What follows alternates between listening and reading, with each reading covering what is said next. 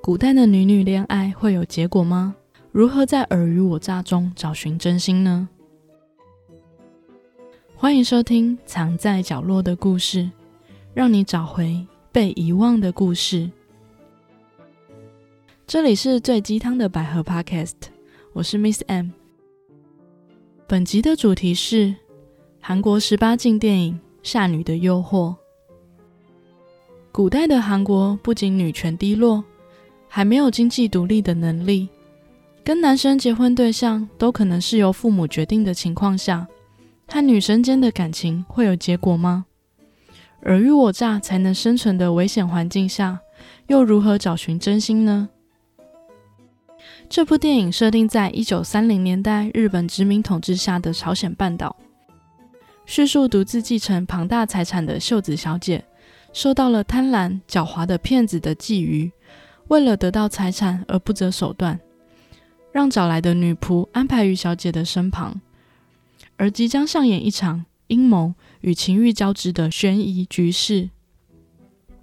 整部电影总共分成三部，分别由不同的视角叙说故事。如果你还没有看过这部电影，强烈建议要照顺序收听，这样才能感受到故事编排设计的强烈冲击哦。故事开始前，如果你是第一次听到这个节目，这个节目主要是讲解百合剧情及有关心灵鸡汤的故事。如果你对这类主题有兴趣，可以考虑订阅我的节目或追踪我的 IG。那么话不多说，马上进入我们的主题吧。第一步，夏女朱子，本名淑姬，搭着专车于深夜抵达小姐的豪宅。女管家佐佐木正在叮咛珠子各项大小事。你可以吃小姐剩下的，但偷窃就直接离开。当然喽，珠子应该不是这种人。秀子小姐的生活很平凡，到后山散步，或跟主人一起练习朗读。主人是富豪中最爱读书的人，全世界爱书人士中他最有钱。佐佐木接着让珠子停电时别惊慌。接着打开一扇合适衣柜的门，表示他得睡这里，因为小姐神经衰弱，很容易惊醒，所以珠子必须睡在小姐房间的门口。这天半夜，珠子就在秀子小姐的尖叫声中惊醒。珠子匆忙开门进去找小姐，小姐指着窗外说：“你有看到那棵大樱花树吧？我的樱木发疯后。”在那上吊了。没有月亮的夜晚，姨母的幽灵会在那里飘来荡去的。秀子再次尖叫，吓到了珠子。最后，珠子安抚小姐回床上休息，接着像照顾小孩般的照顾秀子。珠子温柔的喂了一口清酒给小姐，说她姨母也都这样照顾哭闹的婴儿。接着躺到小姐床上。拍着小姐的手臂，并开始唱着歌哄睡小姐。时间回到了珠子到小姐家前的故事。你以为珠子是可怜的朝鲜下女吗？但是她真正的名字是南淑姬。出生后一直由保婴堂的顺服带大。顺服是银铺里最厉害的女贼，所以她从五岁就能分辨真假钞。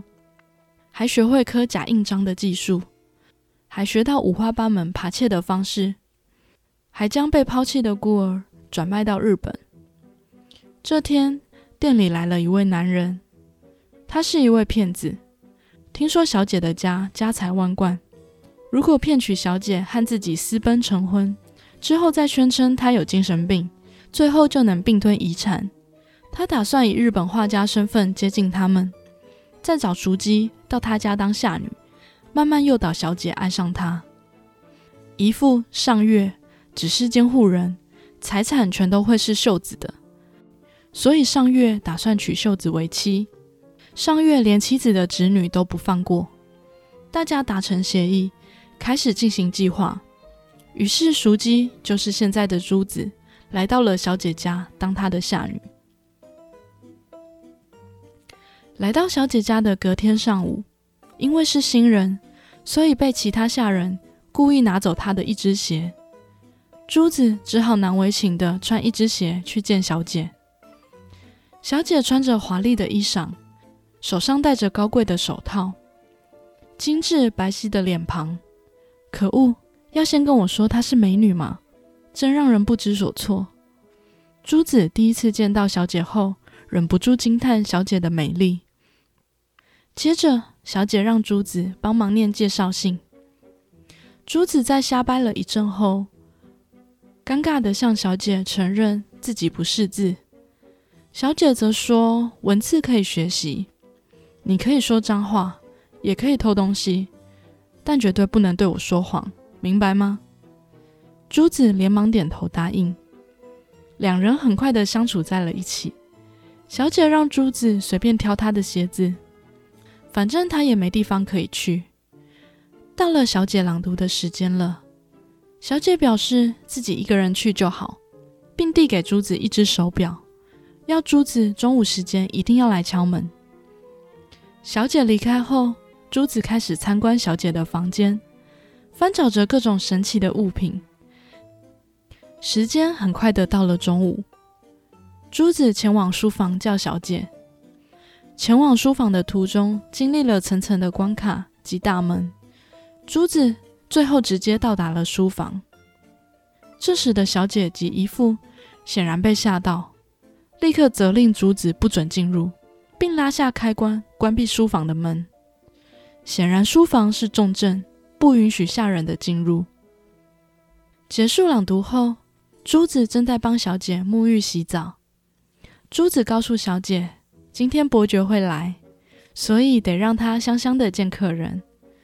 因为小姐是他的小主人，他的姨母会让小主人含着糖果，让小主人觉得洗澡是甜美的事情。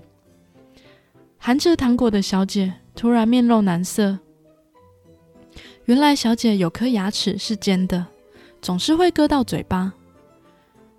这时的珠子向前靠近小姐，用手感受了小姐的牙齿状况。接着，他拿出磨牙的工具。珠子将手伸进小姐嘴里，并缓缓地帮小姐磨着牙。此时，两人的脸庞十分贴近。小姐看着珠子，珠子说：“原来就是这种香气啊！”珠子的视线忍不住往下窥视。小姐裸露的玉体呈现在了眼前，让珠子有些不知所措。珠子仍旧在磨小姐的牙，而小姐的手则在抚摸着珠子的手肘。终于，牙齿磨平了。此时，男骗子伪装成伯爵，来到了小姐的家。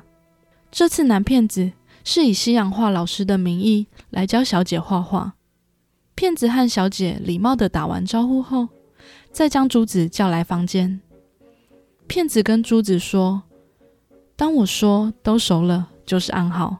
你要马上安排我跟小姐独处，我要把她连人带骨吃干抹净。”珠子则反驳说：“小姐就算被男人抓住乳头，也傻到不知道要干嘛。”骗子要珠子继续照着计划说服小姐爱上他，以后小姐的金银珠宝都会是他的了。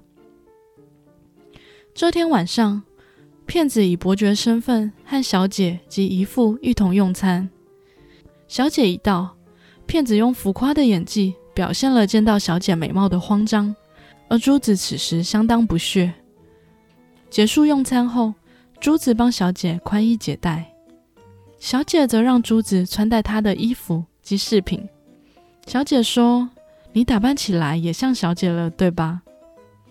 我现在终于明白伯爵说过的话了。你的脸蛋是我每晚睡前一定会想起的脸。说完后，珠子有些不好意思了。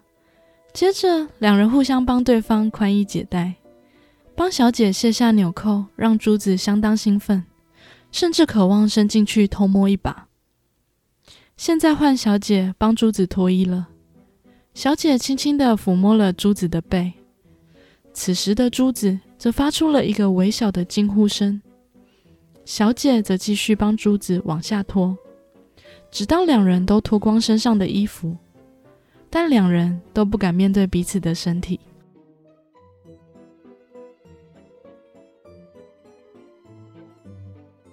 小姐开始会看着窗外，默默的等着伯爵的西洋画客。珠子对这样的小姐感到可怜，居然被一个骗子夺取了真心。每到上课前，小姐都会精心打扮，显得格外的紧张。而骗子总会略施小计，故意迟到玩弄小姐。在教学时，身体会故意贴近小姐，并说一些暧昧的话语。珠子显得很不以为然。上完课后的骗子拿起桌上的水蜜桃，咬下一口，说了一句：“都熟了。”珠子心想：“这么快吗？”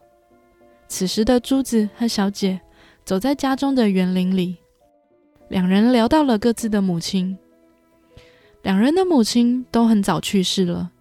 小姐自责的认为，母亲是因为生她才走的。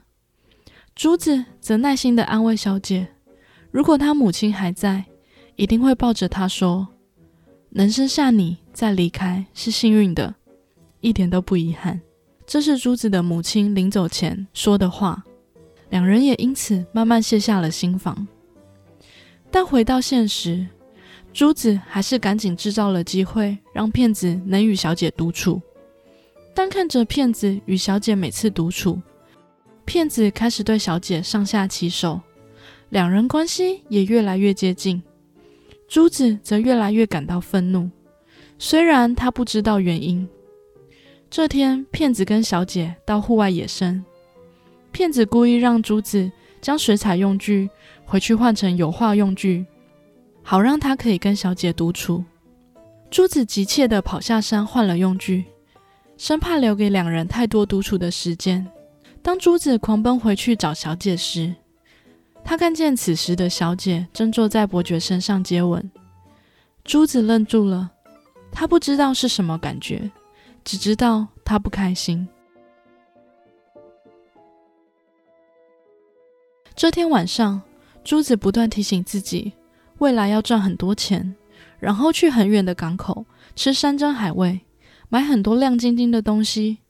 不要想着袖子，对，绝对不能想着它。此时，小姐正在不断拉响铃，响铃是用来叫下人的工具。但今天的珠子特别不想理小姐，但小姐的响铃实在太热切了。珠子只好不情愿地进了小姐的房内。小姐一边抱怨珠子在她朗诵后都不理她，一边让她上床跟自己一块睡。两人背对背躺着。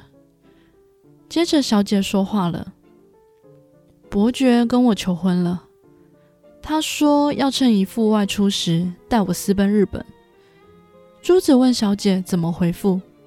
小姐则说不知道，因为她怕伯爵。接着转过身，面向珠子，问珠子：“男人究竟想要什么？”小姐因为从小没有妈妈，也没有机会接触外面，所以什么都不懂。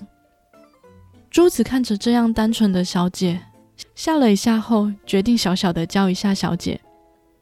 接着，珠子拿着糖果舔了嘴巴。让嘴巴包覆着糖果的甜味，接着开始吻上小姐。珠子用糖果的酸甜香味教导着小姐如何接吻。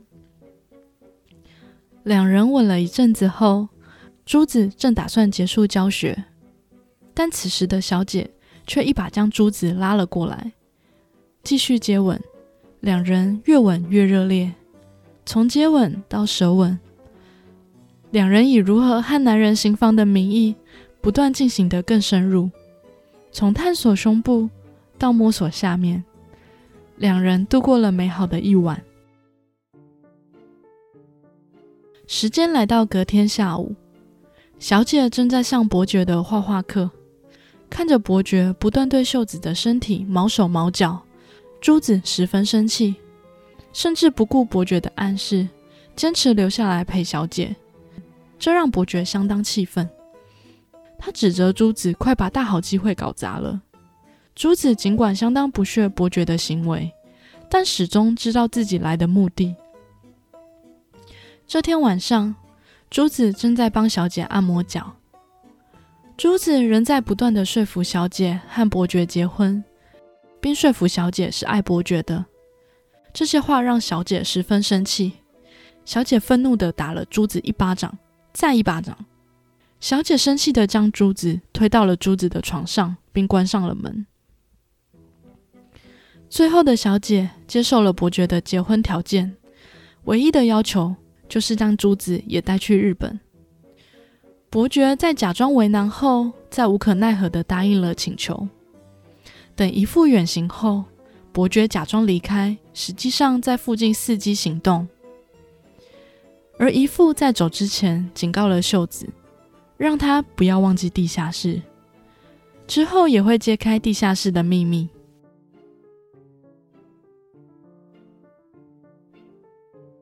当天晚上，小姐和珠子准备好行李后，偷偷溜出了豪宅，来到外面的湖边。这时的伯爵划着船将两人带走，他们也正式抵达了日本。一路上，秀子只想着与珠子相伴。对他来说，跟伯爵来日本只是为了和珠子在一起。秀子也在日本山上的一座小庙里与伯爵成婚了。这天晚上，珠子心情很乱，因为隔壁房的小姐正在与伯爵同房。这天晚上后，秀子就变得怪怪的。三人在山上旅馆住了一周，骗子终于拿到所有财产了。这天，骗子请来医生。医生询问了珠子小姐的状况，珠子只说希望小姐能去安全的地方。最终，这天还是来了。三人一起搭车来到精神病院前，珠子与小姐拥抱后，小姐默默地往后退。这时，医院的医生却对着珠子叫了“小姐”。尽管珠子再三否认，但伯爵及小姐。也都喊她小姐。原来被设计关进精神病院的人是珠子，她成为和秀子交换身份的牺牲品，好让秀子可以换新的身份生活下去。就在秀子崩溃的挣扎中及小姐的偷笑中，第一步结束了。接下来要怎么介绍秀子小姐呢？她从一开始就是个臭婊子。第二步，秀子从小就在姨父的虐待管教下成长，女管家佐佐木更是不把她放在眼里，整天只会吓唬秀子。只有姨母对秀子算好，会帮助她解围。每天，姨母需要教导秀子读书，然而那些书不是一般的教科书，而是所谓的黄书。秀子从小开始学习身体器官及各式黄色用语，只要让姨父稍不满意，两人便会遭殃，受到惩罚。于是小姐开始变得蛮横无理，只好对着下人出气，而姨父则开始警告她，如果不听话，就会把他送到精神病院，然后用铁链绑住他，让他像小狗那样爬行。姨父不断说着那些恐吓的话，秀子渐渐接受了这种教育。他已经可以顺畅的念出那些污秽的书籍内容，但姨父仍然生气的拍桌，要求他要有感情及情绪的朗诵。原来姨母跟小姐都是姨父用来朗诵黄书的工具人。姨父举办的读书会，实际上是邀集想听黄书的有钱人。再利用卖黄书来敛财。姨母因为承受不住每天的压力，选择在庭院的那棵樱花树上上吊自杀。而秀子就在这样的环境下长大了。秀子接手了姨母的工作，开始为有钱人朗诵黄书。这天的读书会是骗子利用伯爵的身份第一次参加。这天的秀子。正在朗诵 S.M 的情节故事，生动的演绎书中的情节，让现场的人都深入其中。现场充斥着浓厚的情色氛围，姨父甚至会让秀子现场演绎书中的画面，为的就是让书能够获得更好的拍卖价格。而这天晚上，骗子伯爵找到姨父，两人商议透过伪造书中的插画，以便获得更好的价钱。贾伯爵一眼就看出秀子对男人没兴趣，因此他直接跟小姐提了交易。伯爵帮秀子逃出这里，让她重获自由，但前提当然是要分他钱。秀子拒绝了，因为姨父曾经带她看过那间恐怖的地下室。秀子担心会再被抓回去，而伯爵为了让秀子安心，他拿出一瓶高度浓缩的鸦片，喝三滴便会昏睡整天，只要五滴，连马都会呼呼大睡。如果想在五分钟致死，全部喝下去就行了。有了这个。姨父就不能带你去地下室了吧？至少活着是不可能。只要你答应跟我结婚，就送你。于是两人开始计划找一个女孩当牺牲品，再把那女孩以小姐的名义关进精神病院。时间来到朱子来豪宅的那天，看着紧张且迟钝的朱子，小姐很是满意。晚上的尖叫。即让珠子看到漂亮珠宝等，都是精心设计给珠子看的。发现珠子的鞋子被其他下人故意弄丢后，小姐直接打下人的耳光算账，并恐吓他们：要是敢把珠子吓跑，会让你们全部滚蛋！他妈的！伯爵及小姐的计划就是让珠子为了经营珠宝而愚笨。这天，小姐让珠子戴她的耳环。并说：“你戴上去也像小姐了，对吧？”时间来到两人散步谈论母亲的地方。当珠子对小姐说：“能生下你再离开是我的幸运，一点也不遗憾。”小姐心里想着：“书上所说的友谊就是这样子吗？”当珠子看到伯爵对秀子手来脚来时，实际上两人正在争吵。小姐说：“男人们真恶心。”伯爵则说：“他对她的身体也没兴趣，他只想着一件事，就是他的钱。”两人在山上接吻，也是为了给珠子看。但小姐也发现了珠子的反常，怎么总叹气，也不听伯爵的话了呢？这天晚上，小姐正在朗诵的黄书，是女女交产的情节。这些情节让小姐异常的投入，赢得现场宾客的掌声。这天晚上也正是小姐叫来珠子同床的那天，两人运用了书上的所有情节。原本是珠子在教小姐，但后来小姐反客为主，主导了后面所有的进度。珠子不禁惊叹：小姐什么都不懂，居然这么厉害，难道是天生有资质吗？包含各种知识及体味，最后两人度过了美好的一晚，直到隔天仍无法忘却。时间到了，珠子让小姐和伯爵走，两人争吵的那天，当小姐打完珠子巴掌，并将珠子推进房间后，小姐独自拿着绳子前往庭院的樱花树，她打算上吊自杀。珠子发现了小姐，她哭着跟小姐坦白了一切。小姐看着珠子说：“熟姬啊，你担心我吗？我才担心你。”此时的珠子很惊讶，她问小姐怎么知道她的名字。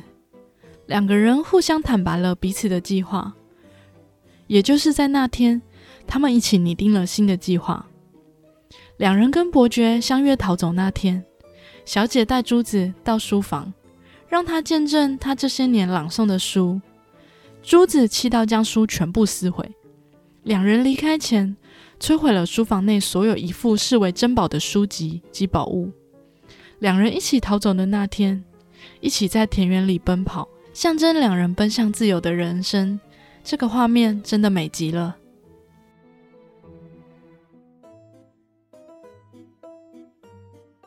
时间来到将珠子送进精神病院的那天，小姐因不舍珠子受到的苦而眼泛泪光。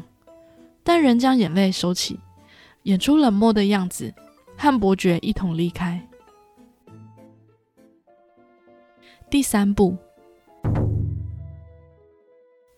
骗子及小姐到达高级餐厅用餐。此时的珠子正在精神病院里受苦，还吃着有蟑螂的饭团。过几天医院会通知他，他的妻子去世了。小姐惊讶，但仍装作毫不在意的问：“啊，不是只是把他关起来而已吗？”伯爵说：“在这个时代，纯真是违法的。”伯爵表示，之后小姐就能以熟记的身份重生了。并再次提议以新身份和他结婚。伯爵表示自己有点爱上小姐了。这天晚上，小姐拿着加了浓缩鸦片的酒来到伯爵的房间。小姐试图引诱骗子喝下酒，然而骗子却看出小姐的冷漠。好险，小姐使用了第一天见到骗子时朗读的 S.M 情节，成功引诱到了骗子。骗子已经上钩了，他开始亲吻小姐，并不断的往下进行，但却偏偏不喝酒。最后，小姐只好不断用自己的嘴巴喝酒喂他。在最后，小姐即将被骗子进入时，终于药效发作了，骗子昏倒在了地上。同一天晚上，精神病院里发生火灾，当然这是事先安排好的。熟姬趁这次火灾成功逃了出去。时间到了隔天早上，当骗子从饭店房间地上醒来时，床边坐着两个拿刀的人。是的，骗子被带回姨父家了，并被关在地下室里。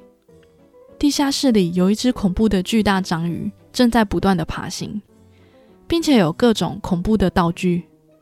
姨父正在使用道具一根。一根的砍断骗子的手指，姨父也同步派人在日本搜寻小姐及珠子。只要是两个女人，都没办法逃离神户的。最后，好险小姐女扮男装，并通过假护照，两人最终顺利搭上了船，离开了日本。终于成功逃离的两人，进入了船上的房间内，等来了暌违已久的性爱。两人这次使用了黄书里的道具，放入彼此下体，然后玩弄着，再次度过热烈的一晚。他们也正式的迎向了自由的人生。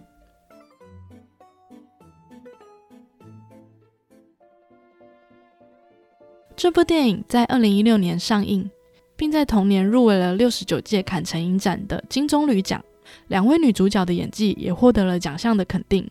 本部电影改编自莎拉·华特斯的小说《荆棘之城》，这本书也在二零零五年被 BBC 拍成电视剧《纸匠情挑》。这部剧也很值得推荐大家看哦。要很感谢《夏女的诱惑》，让我们认识了这么好的作品。虽然基本的故事本身就好看，但本部剧不同之处在于，它巧妙地改编了架构。在时代生存与女女情欲的探讨下，仍然保存了两个真心，并更添加了戏剧性，仍是不可多得的好作品。题外话，这位导演拍的《原罪犯》也相当好看，推荐大家有机会也可以观赏哦。在女权低落、女性沦为男人附属品的时代背景下，如何通过自己的力量找出自己的活路，甚至找到真爱呢？这部剧充分呈现女性自主的权利。男生导演可以拍出这种氛围，实属难得。剧中，当小姐及珠子逃出豪宅，奔跑在田园间的画面真的很美，也象征他们终于奔向了自由的人生。即便是古代的女人，都能在极度困难中找寻自由了。我们身处在相对自由的现代，是不是更应该勇敢及珍惜我们所拥有的权利呢？古代小姐及珠子的处境相当艰难。一个为了不当工具人，一个为了不当小偷一辈子，为了生存，两人都不是善良的角色。相比恋爱谈的平凡人物，小姐跟夏女的心机算计，反而增添了角色的立体度，而不是单纯的傻白甜。这种设定让两人更有魅力了。又有多少人能完全单纯善良呢？尤其在第二部中，小姐黑化那边真的很有魅力。骗子在最后说了，单纯是违法的，也反映了那个时代下的生存大多是为了自己，也十分真实的反映了时代下的无奈。两人可以在这种相互欺诈的过程中爱上对方，并找到真心。与原著相比，真的多了一些打动人的情感成分，但也因为这样，才会让人羡慕及感动吧。因为即便到了现代，人们又何尝不是充斥着尔虞我诈？在现代资讯爆炸的时代，出社会后，身旁的人都有利益相关，网络上的人又不知真假，戴着多少面具。我们该如何分辨真心或表面呢？如何找到灵魂的伴侣呢？这个问题似乎无论过去或现在都很令人头疼，也很令人向往吧。人的一生若能获得灵魂伴侣，真的别无所求了。何况这两人还是心灵都契合，真的是无所求了。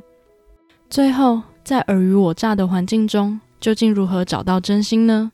这个答案可能很老土，就是用心去感受吧。但先付出真心的人，才有机会获得真心吧。我们今天的节目就到这边。如果喜欢我的节目，可以帮我顺手分享我的节目或 IG 给别人，对我会是很大的帮助。新年的开始，送给大家的新年礼物，希望你们能喜欢。那我们下次见，拜拜。